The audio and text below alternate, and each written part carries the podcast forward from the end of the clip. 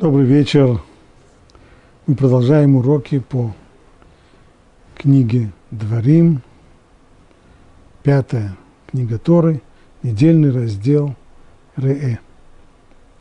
Мы сейчас находимся в 12 главе, самое начало 12 главы. Сказано там так. Вот законы и установления, которые вы должны неукоснительно исполнять в стране, которую Бог твоих отцов отдал тебе, чтобы ты овладел ею все то время, пока вы живете на земле. Это вступление очень характерное для многих разделов книги Дворим, ибо все содержание, все предназначение книги Дворим – это заострить внимание еврейского народа на тех заповедях – которые частично уже были даны и изучены ими на протяжении 40 лет их пребывания в пустыне, но они приобретают дополнительное значение или дополнительную важность именно при переходе от того кочевого образа жизни, который вели в пустыне, и не только этот образ жизни отличался тем, что он кочевым, но и он был образом жизни под сенью Всевышнего, когда все содержание еврейского народа было только за счет подарков с неба, включая ману небесную и воду, одежду и так далее. Теперь переход к совершенно другим нормальным, оседлым и нормальным условиям жизни. Так вот, вот те законы, сейчас обращаем внимание на те законы, которые нужно будет неукоснительно соблюдать при переходе к этому новому образу жизни и прежде всего при завоевании страны Израиля и расселении в ней. Полностью уничтожьте все места, где народы, которые вы изгоняли, служили своим богам на высоких горах, на холмах и под каждым зеленым деревом. Разбейте их жертвенники и сокрушите их алтари и сожгите их священные деревья, а изваяние их богов изрубите и истребите их имя с этого места.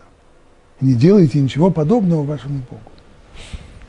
То есть, самая первая задача еврейского народа в тот момент, когда он завоюет страну Израиля, это очистить всю землю от всяческих следов политеизма, то есть многобожия, как пишет Равирш, смысл всего этого страна должна стать землей единого Бога и его Торы. Это страна, которую он выбрал для того, чтобы она была как бы его резиденцией. И для этой цели он ведет сюда еврейский народ. Поэтому необходимо полностью очистить ее от всякого воспоминания о языческих культах. Поэтому не должно быть никаких напоминаний о противоположных ей философиях и идеологиях.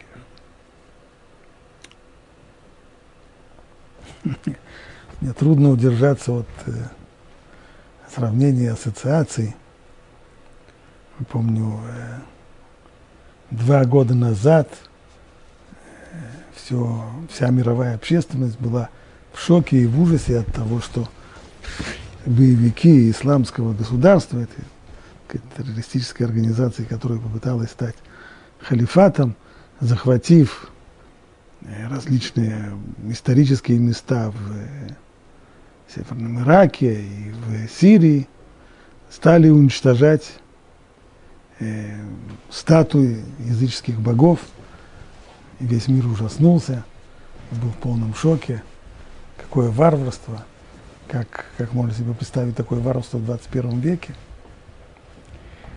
если мы читаем внимательно этот отрывок, еврейскому народу, от еврейского народа требуется именно это и сделать. Полностью уничтожьте все места, где народы, которые вы изгоняете, служили своим богам на высоких горах, на холмах и под каждым зеленым деревом. Разбейте их жертвенники, сокрушите их алтари. Ну, жертвенники и алтари, кстати, какая разница между жертвенниками и алтарями – э, как здесь сказано в оригинале, это мизбех и мацейва. Раша объясняет мизбех, то, что условно переводим жертвенник, это сложенный из множества камней, а вот мацеева, то, что мы условно перевели как алтарь, имеется в виду, это один, сделано из одного единого камня, из, из монолита. Сожгите их священные деревья. Раша говорит, священное дерево – это дерево, которому поклонялись. То есть на этих самых высотах были не, то, не только алтари, но и священные деревья. их надо вырубить.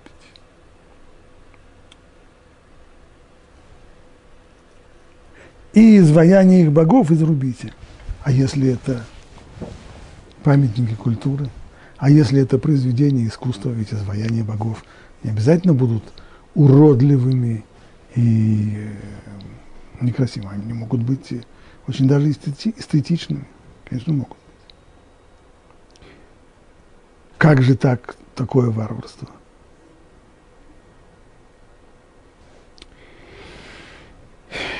Это извечная тема, которая много раз возвращаются.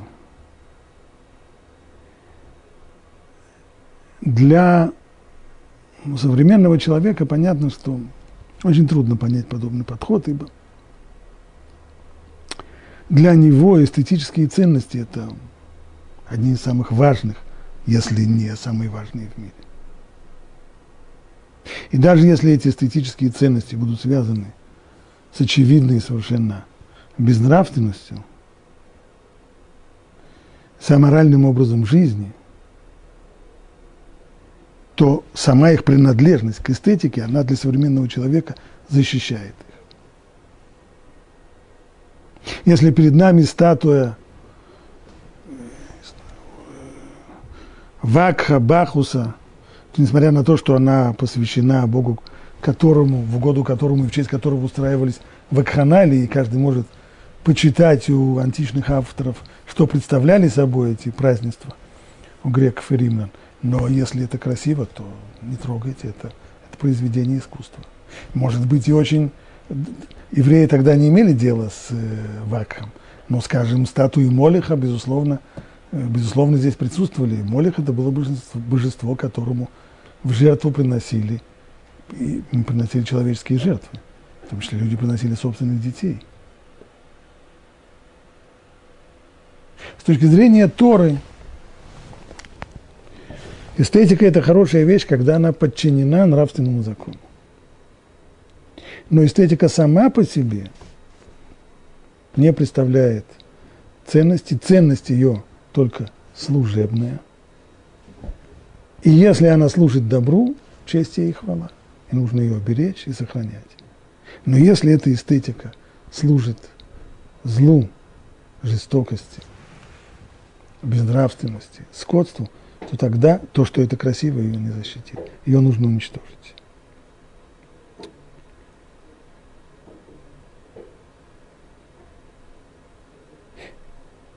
И вот после того, как сказано, разбейте жертвенники, сокрушите их алтари, сожгите все их священные деревья, то есть сделать все эти варварские поступки, изваяние их богов изрубите – и истребите их место, их имя с этого места. Таким образом истребляется имя с этого места. Имя же это такая вещь, которая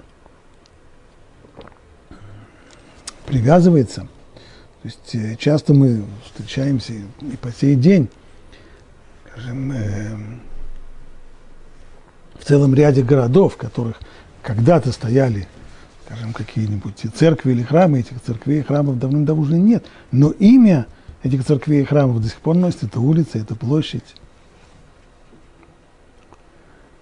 Каким, каким образом, уничтожив капище язычников, можно позаботиться о том, чтобы имя их ушло с этого, стерлось с этого места.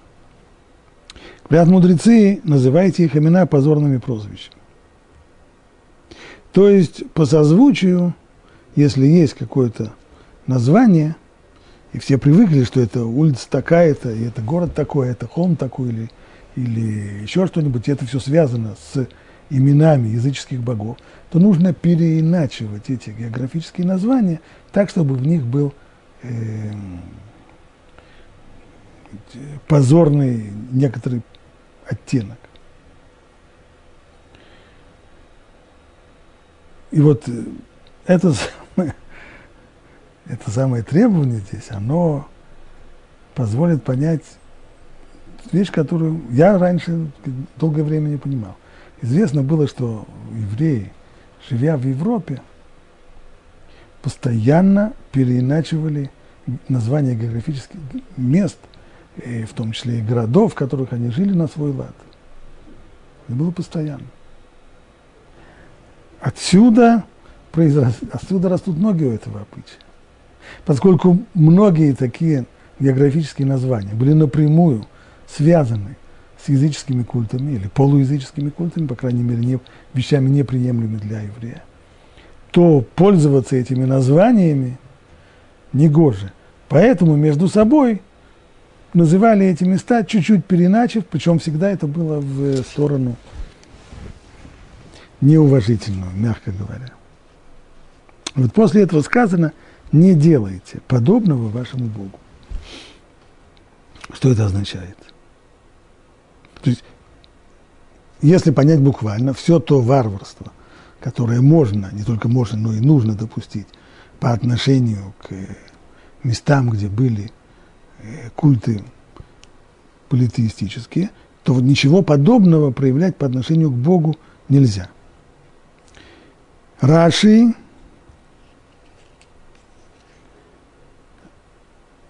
Раши объясняет не так поначалу. Не делайте ничего подобного, то есть не воскуряйте жертвоприношение небесам в любом месте, где вам вздумается, подобно тому, как это делают идолопоклонники.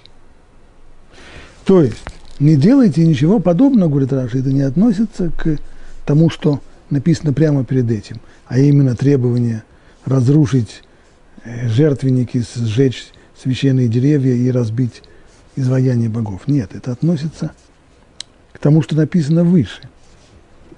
Полностью уничтожьте все места, где народы, которые вы изгоняете, служили своим богам на высоких горах, на холмах и под каждым зеленым деревом. У них это было совершенно принято. Под каждым зеленым деревом мог оказаться алтарь, но любой э, высокой красивой горе тоже могли оказаться место культа. Вот это для вас должно быть неприемлемо. То есть, когда вы служите Богу, то перенимать вещи, принятые у идолопоклонников, ни в коем случае не следует. Они находят возможным приносить жертвы своим э, божествам в любом месте, в любом месте, которое им понравится, а для вас это неприемлемо. Вы должны приносить жертвоприношение только в том месте, которое изберет сам Бог. То есть прежде всего это должно быть одно место. Во-вторых, это не должно быть одно место, которое мы выберем. Это должно быть место, которое он сам нам укажет. Это первое объяснение. Другое объяснение. Другое объяснение, оно вот уже связывает то, что сказано, не делайте ничего подобного вашему Богу, с тем, что сказано непосредственно перед этим, а именно о разрушении языческих капищ. И разбейте их жертвенники, и истребите их имя. Не делайте ничего подобного вашему Богу. Это запрет стирать имя Бога. Значит, первый запрет, который мы учим отсюда, если сказано, вы истребите имя языческих божеств, но стирать имя Бога ни в коем случае нельзя. И следует только говориться, что этот вот очень строгий запрет стирания имени Бога, он касается только имени, написанного на святом языке, на языке Торы, на Лашона Кодыш. Обозначения Бога, так как они приняты в других языках, на них запрет стирания, э, вот, стирать имя Бога не распространяется. Если распространяется другой запрет, нельзя вносить э, бумаги или книги, в которых написано имя Бога, нельзя вносить э, в места, где есть нечистоты, э, в туалет и тому подобное. Но нельзя, нельзя выбрасывать их на помойку, но запрета стирания, запрета уничтожения имени здесь нет. В скобках хочу сказать, не будем на этом останавливаться, но в конце 20 века возникла полемика по поводу имен, имен Бога, написанных на э, дисплее электронных приборов. Человек, который, предположим, он смотрит на текст Торы в оригинале, на святом языке, на дисплее. И, естественно, он прокручивает э, страницу за страницей, но в тот момент, когда он пропуск, припускает следующую страницу, предыдущая страница исчезает, и имя Бога, которое высвечивалось э, на, экране, на экране на дисплее, дисплее, исчезает. Нет ли здесь запрета стирать имя Бога? Сказывались различные соображения – Некоторые пуским говорили, что ни в коем случае здесь не нарушается этот запрет, ибо запрещено стирать имя Бога, которое написано. Но имя Бога на дисплее, оно не написано. Это просто высвечивается, оно высвечивается на, на дисплее, но на самом деле никакого письма здесь нет.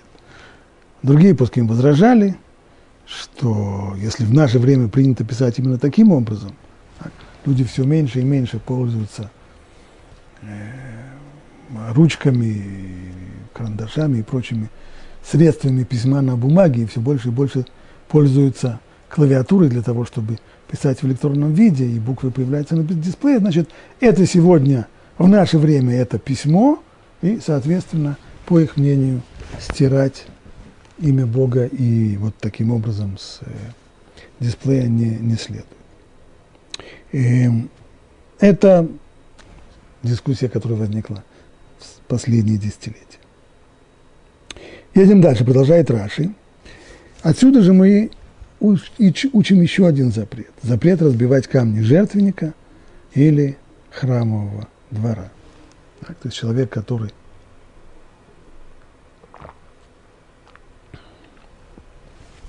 разбивает один из камней жертвенника, он нарушает этот запрет. Сказал Раби Ишмаэль, ерунда. Да неужели можно предположить, чтобы сыны Израиля разбивали жертвенник? Если Тора здесь говорит, не, не делайте этого. Не говорят, не делайте, не запрещают то, что никому не придет на ум делать. Ведь там же люди запрещать ходить в грязных сапогах по потолку, потому что ну, не ходят люди по потолку, поэтому и не нужно это запрещать. Но кому придет в голову, какому еврею придет в голову разбивать жертвенник? Но вот как надо понимать сказанное. Не делайте подобного их делам, то есть не уподобляйтесь идолопоклонникам.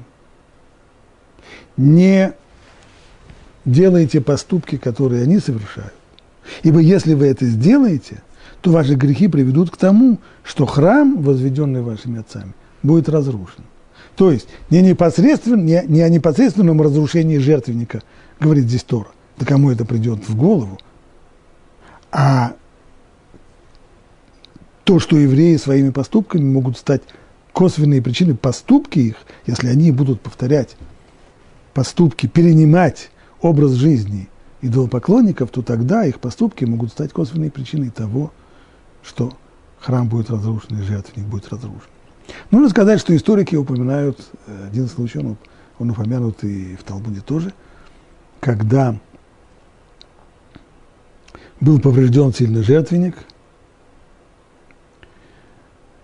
История произошла во времена второго храма, когда царь Янай, который прежде придерживался, был достаточно близок к мудрецам, к тому, кого называли тогда Прушин, потом получила в Новом Завете ставшее позорным имя фарисей, но на самом деле речь идет о мудрецах Талмуда, Пруши. Но в результате конфликта, который возник у царя Иная с э, мудрецами, то он стал приближаться к Сдуким. Сдуким или Садукеи – это были люди, в основном принадлежавший к высшим кругам, к аристократическим кругам еврейского общества, и среди них, среди этих кругов распространилась секта людей, отрицавших устную Тору, отрицавших устное предание. И вот царь, обозлившись на мудрецов, стал приближаться к этим садукеям, к сдуким, и в один прекрасный момент во время службы в храме, а царь был коином, священником, по происхождению, происходил от Хашмунаим, то он публично устроил публичную провокацию, проведя определенный обряд, обряд по тому, как учили Дздуким, отрицавшие устное учение, а не по тому, как учили мудрецы Талмуда. И дальше говорит Талмуд, и тогда весь народ забросал царя, это было в праздник Суккот, забросал царя и трогами. И в результате один из камней жертвенника э, был разбит. Но с большим трудом можно себе представить, что когда бросают в э, каменный жертвенник и троги, что, что от него можно отбить какой-то уголочек. Очевидно, в царя полетели, может быть, поначалу и троги, но когда и троги закончились в конечном итоге, э, есть у человека только один и трога. Очевидно, дальше в ход пошли камни. Понятно, что тут же королевская гвардия вмешалась в дело, устроили побоище. В общем, история была невеселая. Но, по крайней мере, вот э, было зафиксировано такое событие, в котором люди, которые не собирались э, причинять каких-то ущербов, не, не, не устраивать вандализма и не делать варварских Э, шагов, по варварских поступков по разрушению жертвенника, все-таки сумели его повредить. Едем дальше. Четвертый стих.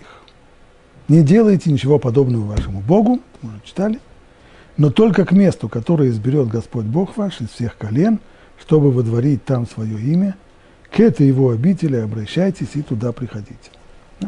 Вот теперь видно, почему Раши в качестве первого комментария избрал именно то, что не делаете ничего подобного того, что делали, делают, делали язычники, идолопоклонники, имеется в виду то, что они приносят жертвы своим божествам в любом месте. А вы не так, вам так не следует делать. А как вам нужно? Только к месту, которое изберет Бог ваш из всех ваших колен, чтобы выдворить там свое имя, к этой его обители обращайтесь, и туда приходите. И приносите туда ваши жертвы, жертвы всесожжения и прочие ваши жертвы. И первенцев своего крупного и мелкого скота. И ешьте там перед Богом и радуйтесь всякому произведению своих рук, вы и ваше семейство, поскольку благословил тебя Господь Бог твой. Значит, мы еще раз подчеркиваем, что выбор того места, того единственного места, в котором может стоять храм и в котором могут быть приносимы жертвоприношения, это не выбор народа Израиля, а это выбор свыше. Не мы выбираем это место, а это исключительно выбор Бога. Не мы посвящаем место Богу, а Он укажет нам это место, которое избрал в качестве своего святилища. Какое это место – мы знаем, какое это место. Это Иерусалим. Но в Торе нигде ни слова не сказано, что это Иерусалим. И только потом, в дальнейшем, во времена царя Давида, уже и произошло вот это откровение, когда Всевышний дал понять, что имеется в виду Иерусалим. Ну и вопрос, естественно, напрашивается, а почему Тора с самого начала? С самого начала не объявила, что тем местом, в котором должен быть воздвигнут храм, тем местом, в котором можно приносить жертвоприношение, должен быть Иерусалим. Рамбам в книге Мурен и Вухим приводит три соображения возможных. Понятно, что точно мы не знаем, как мы не знаем смысла заповеди, почему Всевышний дал ту или иную заповедь. Но мы можем только высказывать свои собственные соображения на эту тему э, пытаясь рационализировать. Первое соображение Рамбама следующее. Если в Торе будет написано, какое место имеется в виду, Иерусалим, предположим, то ведь рано или поздно это станет известно и врагам тоже. семь кнаанейских народов, которые населяют страну Израиля, они отнеслись к вторжению еврейского народа э, по-разному. Были те, кто решили освободить территорию. Они знали, что в конечном итоге еврейский народ не потерпит присутствия идолопоклонников на своей земле, и не, ожид... не дожидаясь того, как их начнут сгонять с этих мест, они сами ушли. Кстати, мы знаем, куда они ушли. Ушли они на побережье Северной Африки. И вот эти вот поселения где-то в районе Карфагена, это поселения именно кнаанейцев. Их называли финикийцами, кнаанейцы. Где-то там. Другие предпочли сдаться. Третьи – воевать. То есть э, отношение было совершенно, совершенно разное. Так вот, если бы те, которые решили сопротивляться и решили воевать, их было большинство, если бы они знали, что главная цель еврейского народа, место, которое должно стать их духовным центром всего народа, это Иерусалим, то за Иерусалим они сражались бы с самой невероятной, с самым невероятным упорством. Поэтому Тора, это одно из соображений, по которому Тора не раскрывает, какое место имеется в виду, чтобы не было такого упорного сопротивления. Второе соображение обратное. Очень можно предположить, что если бы местное население знало, какое место должно стать местом храма, то оно постаралось бы его уничтожить, испоганить, изуродовать как только можно, чтобы воспрепятствовать евреям построить здесь храм. И, наконец, третье предположение. И Рамбам пишет, что, на его взгляд, оно наиболее близко, наиболее вероятно.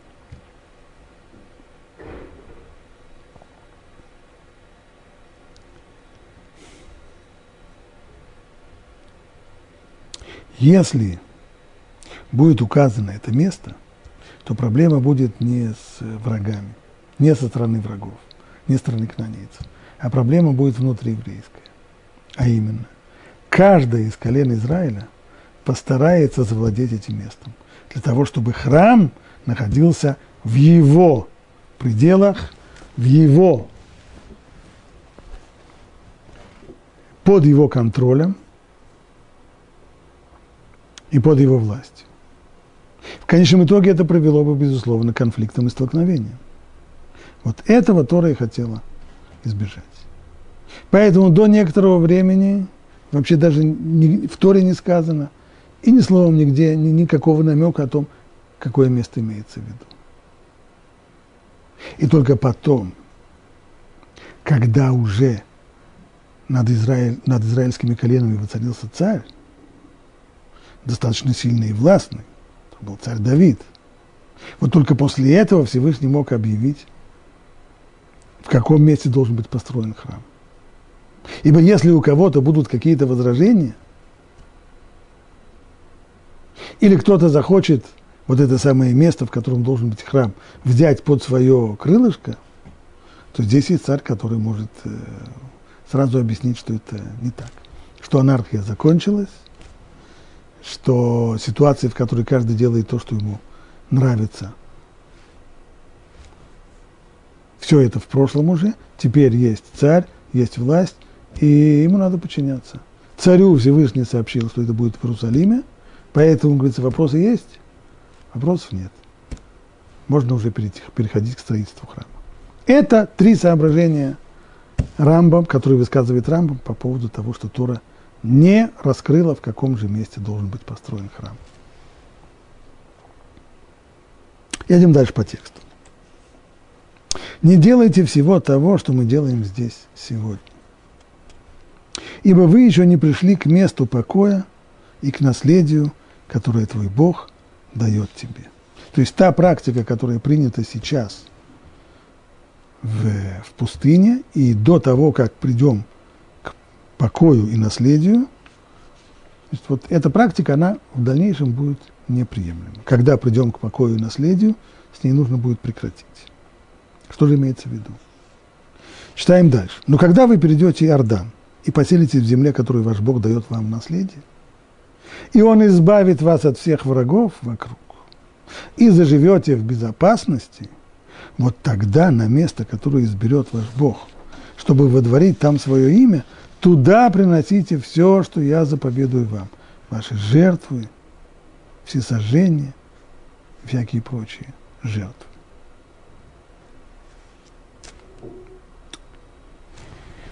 Раши поясняет смысл этого отрывка так. То, что имеется здесь в виду, когда вы переходите через Иордан. То есть это не то, что здесь Тора противоставляет вот практика, принятая в пустыне, а как только перейдем через Иордан, все будет по-другому. Нет. На самом деле при переходе через Иордан пока еще продолжается все то, что в этом отношении, с точки зрения э, культа жертвоприношений, продолжается все то, что было в пустыне. Вот только потом, когда будет избран Иерусалим, вот тогда наступит перемена. Словами Раши. Это относится к сказанному выше. Ибо вы переходите через Иордан, и когда вы переходите через Иордан, вам будет разрешено приносить жертвы на возвышениях все 14 лет, пока вы будете завоевывать землю и делить наделы между коленами. То есть, между пребыванием в пустыне и новым образом жизни после расселения в Израиль есть промежуточный период – 14 лет. Семь лет ушло на завоевание страны, и семь лет ушло на раздел. Разделить всю землю было совсем непросто, на это ушло семь лет. Все эти 14 лет будет разрешено приносить жертвоприношения в любом месте страны Израиля. Там, где люди выберут, на любой возвышенности. Однако, при всем при том, есть ограничения. Ну, так же было и в пустыне. В любом месте, где останавливался еврейский народ, где был еврейский стан, там собирали соборный шатер, и на том месте перед шатром приносили жертвоприношения. Однако на этих возвышениях не приносите те жертвы, которые вы приносите здесь сегодня в святилище. Очистительные повинные жертвы, и также жертвы, приносимые в силу обета или добровольные жертвы. То есть здесь пустыне, приносят все необходимые жертвоприношения. И очистительные жертвы за грех, и также жертвы, которые человек принимает на себя обязательство приносить, то, что называется недарим и недовод. Недарим – это обеты, когда человек взял на себя обязательство и сказал, что вот это животное он э, принесет, в, э, извиняюсь, это добровольное, вот это животное он принесет в жертву, или недер, то есть обед, когда он принимает на себя обязательство принести животное в жертву. Что касается нового периода, вот эти 14 лет в Израиль, на возвышениях приносят только обеты и добровольные жертвы. Вот только такие. То есть обязательные жертвы не приносятся там. Добровольные – да. Когда человек берет на себя добровольное обязательство, принести либо вот это вот – определенное животное в жертву, либо берет на себя обязательство принести какое-то животное в жертву. Так объясняет Раши вот этот вот принцип, что то, что было до сих пор, не будет в дальнейшем Израиль. До сих пор вам здесь, в соборном, перед соборным шатром, позволялось приносить любые жертвоприношения. Там, в Израиль, первые 14 лет будет разрешено приносить жертву в любом месте, но только добровольные жертвы, но не обязательно.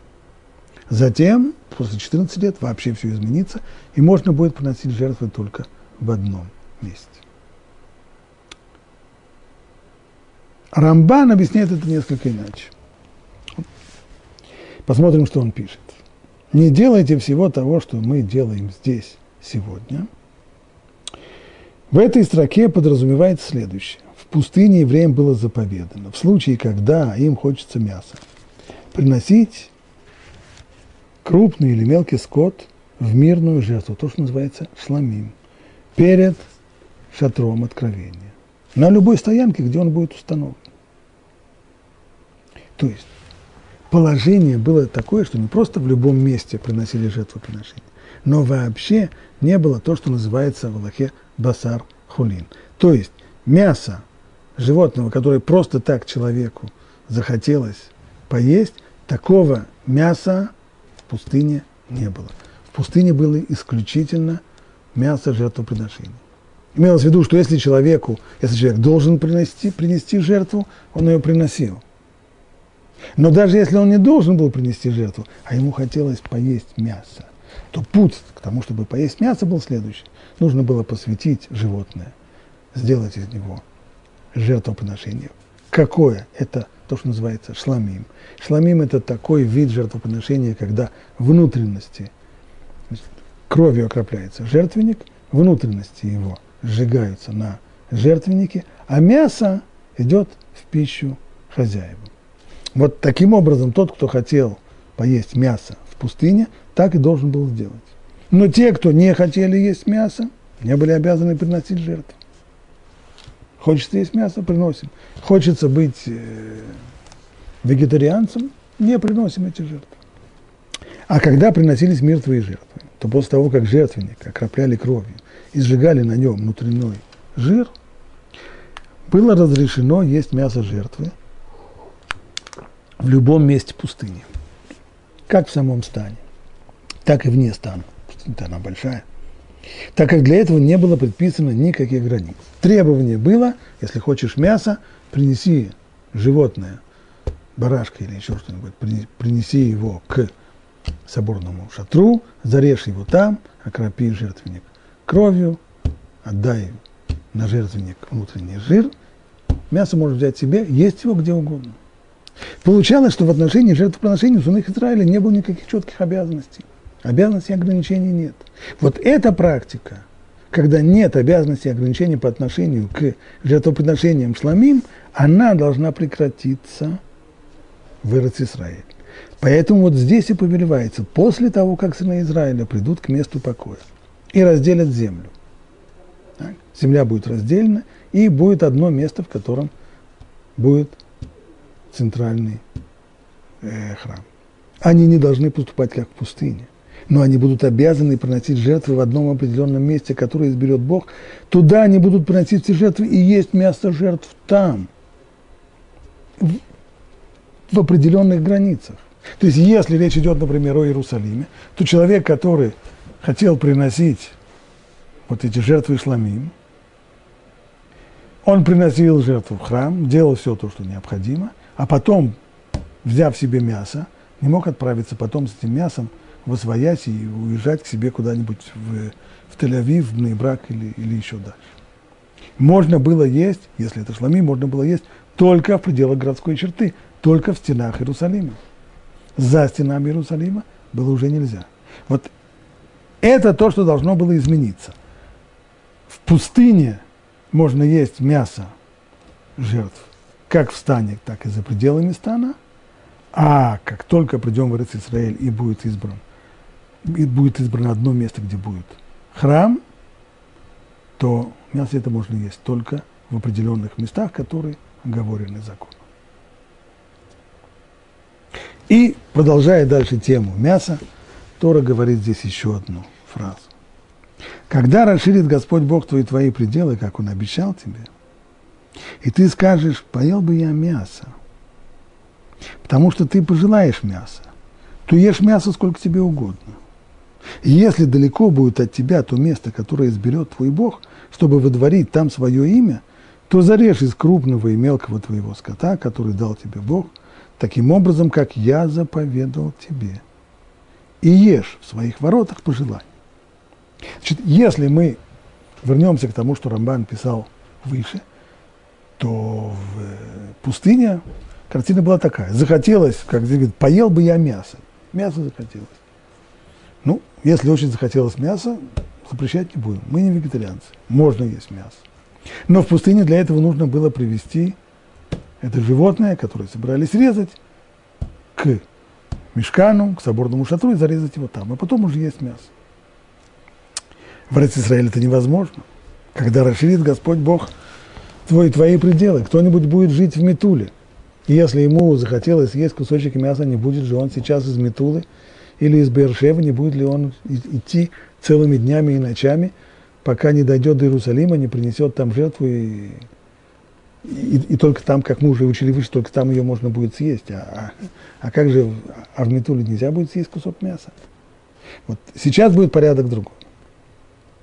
А именно, если далеко будет от тебя то место, которое изберет твой Бог, ты не живешь в Иерусалиме, ты живешь в Метуле, то зарежь из крупного и мелкого скота, имеется в виду там, в том месте, где ты находишься. Разрешено отныне резать скот, не предназначенный, не посвящая его в жертву.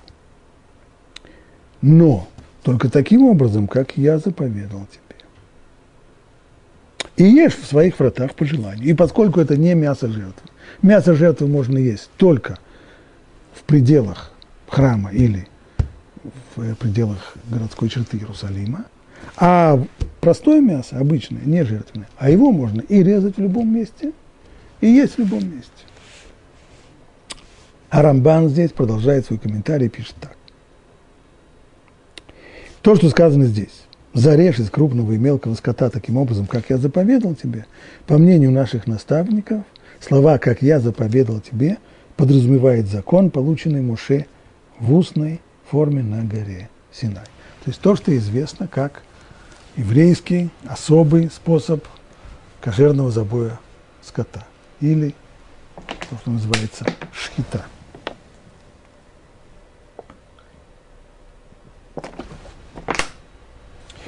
Законы забоя скота по Торе, они достаточно многочисленные и подробные. А где, если позволено будет задать вопрос, а где они записаны в Торе?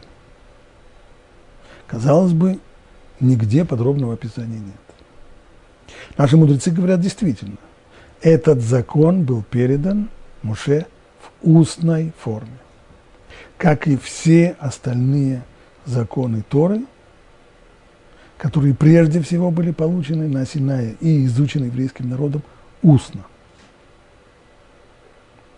и только после того, как они были записаны устно, Моше под диктовку записывал текст письменной Торы. И вот в этот текст письменной Торы не все законы устной Торы попадали.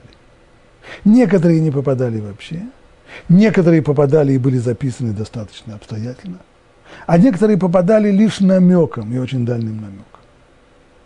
Так вот, законы о правильной, правильной форме забоя скота были переданы Муше в устной форме на Синае. Муше было заповедано, чтобы при забое животных им перерезали пищевод и дыхательное горло. То есть основа, каким образом забивается скот, это путем перерезания пищевода и дыхательного горла. Если это речь идет о птицах, то нужно как минимум большую часть одного из этих жизненно важных каналов. А если речь идет о скоте, то нужно большую часть обоих, то есть большую часть пищевода и большую часть дыхательного горла.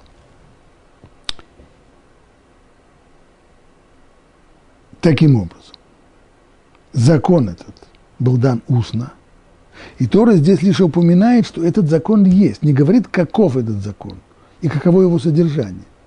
Но здесь есть четкое упоминание, что есть такой закон. Более того, здесь, как говорят многие комментаторы, здесь мы видим четкое указание текста Торы на то, что есть устная традиция. Ведь Тора говорит как здесь? Вызавахта кашер цивитиха. То есть, и ты зарежешь таким образом, как я тебе заповедал. То есть Всевышний говорит, я заповедал каким образом. Я дал заповеди, я дал указание, каким образом резать скот. А где они в тексте Торы? Ни словом нет. Они есть, эти указания, а в тексте их нет. Отсюда неизбежный вывод. Значит, если они есть, а в тексте их нет, значит, они были даны устно. Здесь мы видим прямое указание текста письменной Торы на то, что существует устная Тора, устная традиция, устные указания. Вопрос здесь только вот какой. Почему вот это вот упоминание о том, что устно переданы законы забоя скота, почему оно появляется только здесь, в книге дворим. Почему нигде раньше, ни в книге Шмот, ни в книге Ваикра, ни слова об этом не сказано. Хотя речь о забое скота в книге Ваикра идет почти на каждой, по крайней мере, в первой части почти на каждой странице. Там речь идет о жертвоприношениях, их тоже нужно было забивать тем же самым кошерным образом. Продолжает Рамбан. И вот сначала было заповедано, чтобы весь скот, приносимый в жертву, зарезали в соответствии с этим устным законом. А теперь, разрешив им есть мясо и без жертвоприношений, Муше добавил, зарежь из крупного или мелкого скота, как я заповедал тебе. Заповедал, когда вы приносили мир, мирные жертвы. То есть, до сих пор, как Рамбан объяснил выше, забой скота производился только в целях жертвоприношения. Даже тот, кому захотелось просто съесть кусок мяса, должен был сначала посвятить это животное, сделать из него жертвенное животное, зарезать его как жертвенное животное, по тем самым законам, которые были переданы устно, устно изучались, законы забоя скота, законы шхиты. Так вот здесь, когда Тора разрешает отныне, вследствие расселения евреев по всей стране, и разрешает отныне забивать скот просто так, ради мяса, не принося его в жертву, то здесь нужно добавить, но только знайте, что хотя я вам разрешил мясо резать скот в любом месте, есть его мясо, но резать его нужно точно так же и по тем же самым законам, по которым вы раньше резали жертвоприношение. Законы остаются те же, они не отменяются. И он сказал, ешь в своих вратах по желанию. То есть, дозволив им, вот это вот, есть по желанию, не по обязанности, а по желанию, дозволив им есть мясо без жертвоприношений в любом месте. Лишь бы только животное было зарезано так, как было заповедано в начале, когда им было разрешено есть лишь мясо мирных жертв, шламим. Таков простой смысл вот этих строк Торы. Иными словами, пшат. Значит, по Рамбану получается, что Тора упоминает здесь о законах кошерного забоя, вот именно здесь, в этом месте, дворим. Поскольку, как мы сказали в самом начале урока, книге дворим сконцентрированы в тексте книги дворим, в основном упомянуты именно те законы, которые приобретают какую-то особую важность ввиду перехода от образа жизни в пустыне, от кочевого образа жизни в пустыне, к новому образу жизни в Израиле. И поэтому, говорит Рамбан, Тора здесь и говорит, до сих пор в пустыне резали скот только для жертвоприношений. И резали его по определенным законам, по принципу шхиты. Теперь, когда в Эрец Израиль будете есть просто мясо, обычное мясо, не посвящая животное в жертву, должны резать его по тем же самым законам, по которым до сих пор резали жертву. Приблизительно в том же направлении идет и комментарий Рава Ирша, но только он освещает несколько другой аспект.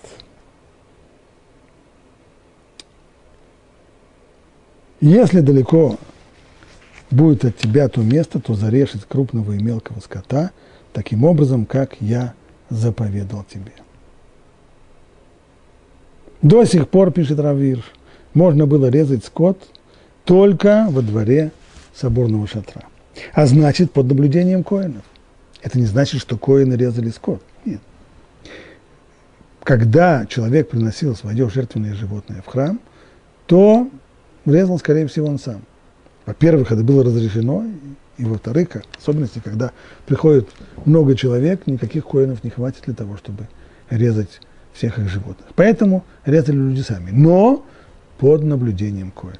Ибо если человек зарежет его неправильно, в нарушение законов, то коину будет запрещено приносить на э, жертвенник, на алтарь внутренние части этих животных. Но коль скоро люди будут жить на своей земле, им будет разрешено есть мясо тогда, когда им захочется. И таким образом соблюдение законов шхиты будет на совести каждого человека. Вот в чем изменение это сейчас. До сих пор тот, кто наблюдает за правильным забоем, это коин, он тебе укажет, он тебя подправит, он тебе все подскажет. Теперь, теперь нет коина, коин живет в Иерусалиме. Коин работает в храме. А ты, живя уже в том месте, где ты живешь, теперь уже ты должен сам хорошо знать и выучить все законы для того, чтобы их применять на практике без вне присутствия коина. Поэтому предостережение соблюдать законы шхиты совершенно справедливо помещено в книге Дворим, которая дана народу непосредственно перед вступлением в свою страну. Правила забоя животных не изложены в письменном законе. Они являются частной, частью устной Торы, которой в явной форме здесь обращается Писание. Здесь Писание, помимо всего прочего, указывает, что есть это устное учение, есть законы, которые были переданы устно, даже если они не сформулированы в тексте письменной Торы.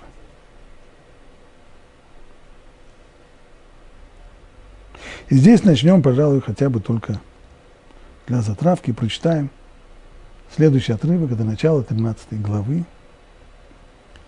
«Все, что я заповедую вам, строго соблюдайте. Не прибавляй к этому ничего и ничего не убавляй от этого». В принципе, разговор о том, что ничего, которое нельзя прибавлять и убавлять, он шел уже в предыдущих главах. В недельном разделе Вайтханан Тора – подробно об этом говорил. Но вот здесь появляется некоторый новый аспект этого вопроса. Что будет, если к изменению законов Торы призовет человек, обладающий колоссальным авторитетом и колоссальной духовной силой? Если восстанет в твоей среде пророк или сновидец,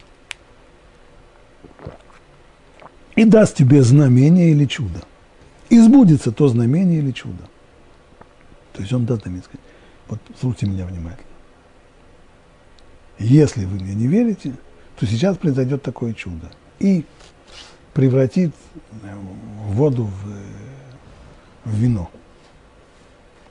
Предскажет будущее точно. Совершенно. Совершит какие-то невероятные фантастические чудеса. И после этого как сбудется то знамение или чудо, о котором он тебе говорил, чтобы сказать, пойдем за иными богами, которых не знал ни ты, и будем служить им. После этого он скажет, знаете что? Действительно, в Торе сказано, что нельзя служить иным богам, но я вам говорю, Бог мне открылся и сказал, что это можно. Разрешается. То не слушай слов этого пророка или этого сновидца – Ибо испытывает вас Бог ваш, чтобы узнать, любите ли вы вашего Бога всем сердцем и всей душой.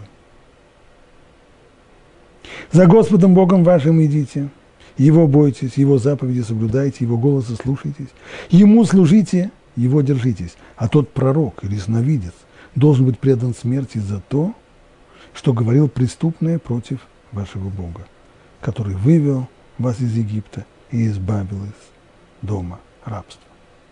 То есть нам совершенно очевидно, что он лжет, и поэтому, как лжепророк, он должен быть предан смерти. Колоссальная конфликтная ситуация. Человек, о котором здесь идет речь, пророк. Тора так его называет здесь пророк. И если понимать это буквально, что речь идет о пророке, то это человек, который находится в близком контакте со Всевышним. Это главное содержание понятия пророка. И будучи в таком контакте, а этот контакт, как объясняется различных книгах, невозможен, если человек продолжает находиться в скорлупе своего материального существования. И только если человек способен привести к тому, что его душа будет освобождаться от оков материального тела, только тогда он сможет – вступить действительно в контакт со Всевышним. И понятно, что выходя за рамки ограничения материального тела, человек способен будет при необходимости створить и чудо. Это не главное его призвание. Суть пророка – это именно в близости к Богу. Но такой человек способен, не будучи ограничен рамками материальности, он, над ним не давляют ограничения времени, он может заглядывать и в будущее тоже знать, что произойдет. Он в состоянии и делать вещи, которые своими чудесами, которые ну, никак не укладываются в рамки законов природы. И вот вдруг такой человек, понятно, что к таким людям относились с невероятным трепетом и благоговением. И вдруг такой человек скажет нарушить какую-нибудь из заповедей Торы. Отменить ее. Или даже, что еще хуже, нарушить запрет поклонства, служить чужим, чужим богам. Как быть? Это же пророк. Он же с Богом общается. И он говорит от имени Бога. Бог открылся мне и сказал мне, все, всем идите, вот завтра идите, не знаю, там, и креститесь. В Троицкой церкви на... Как? И он еще делает чудо, и способен делать чудо, и знамения. Говорит, Тора, не слушать его, нельзя его слушать, несмотря на его чудеса и знамения. Это наверняка ложь. Но если это ложь, то каким образом у него получается это чудо? А это испытание для вас.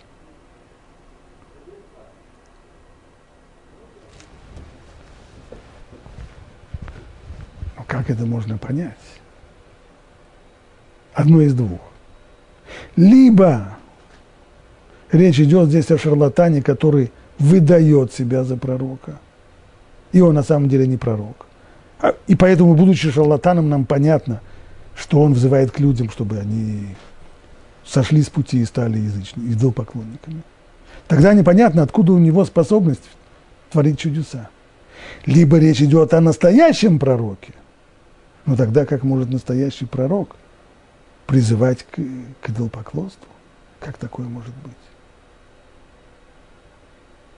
Или, может быть, мы скажем, что это испытание, что Всевышний направил к нам настоящего пророка – который якобы призывает к измене Богу для того, чтобы нас испытать, но если так, тогда почему его нужно предавать смерти? Запутанная эта история, и непонятно, непонятно это очень место. И здесь сталкиваются самые различные подходы, подходы к, к этому вопросу и вообще подходы к пониманию многих вещей в жизни – и вот этому вопросу мы и посвятим следующий урок.